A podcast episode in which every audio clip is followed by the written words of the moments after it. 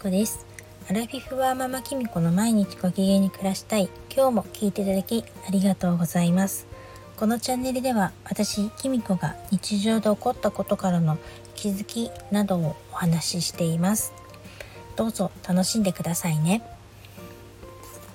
今日は10月16日土曜日ですね。私はあの本当何ヶ月ぶりに緊急事態宣言も明けたので夫と2人でショッピングモールにってきました。ちょっと離れたところなんですけど車で30分ぐらいの、えっと、私の夫はですねなかなかその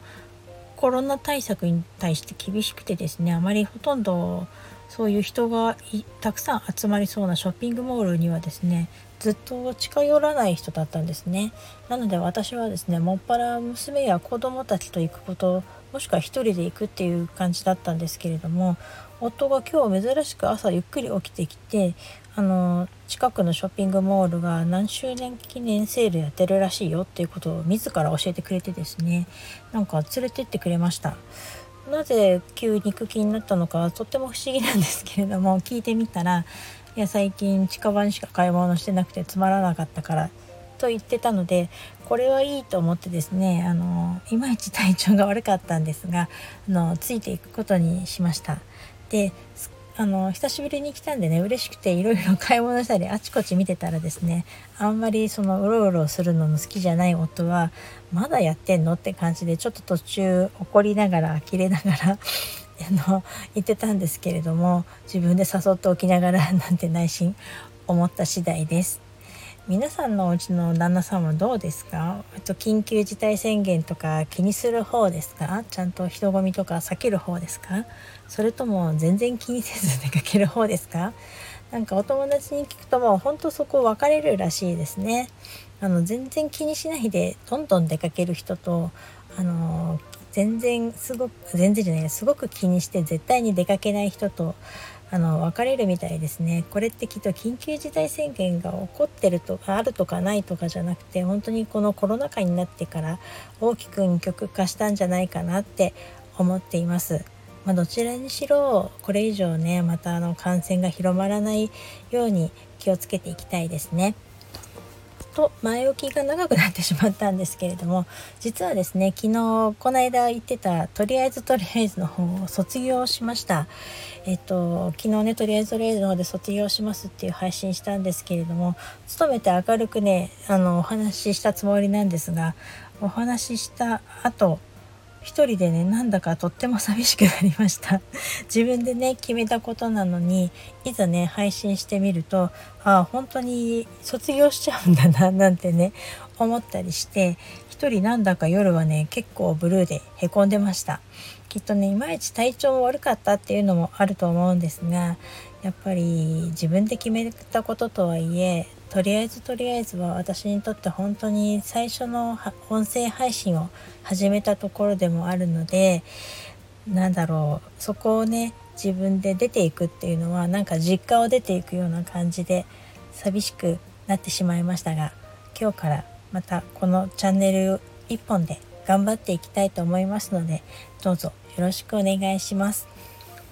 で今回ねあのスタイフのこの配信を一本化することにあたってこれから私がどんなことをしていきたいかなっていうのをちょっと考えてみたんですね。で私が今やってる活動の基本は家族仲良くご機嫌に暮らしたいっていうことがテーマになっているんです。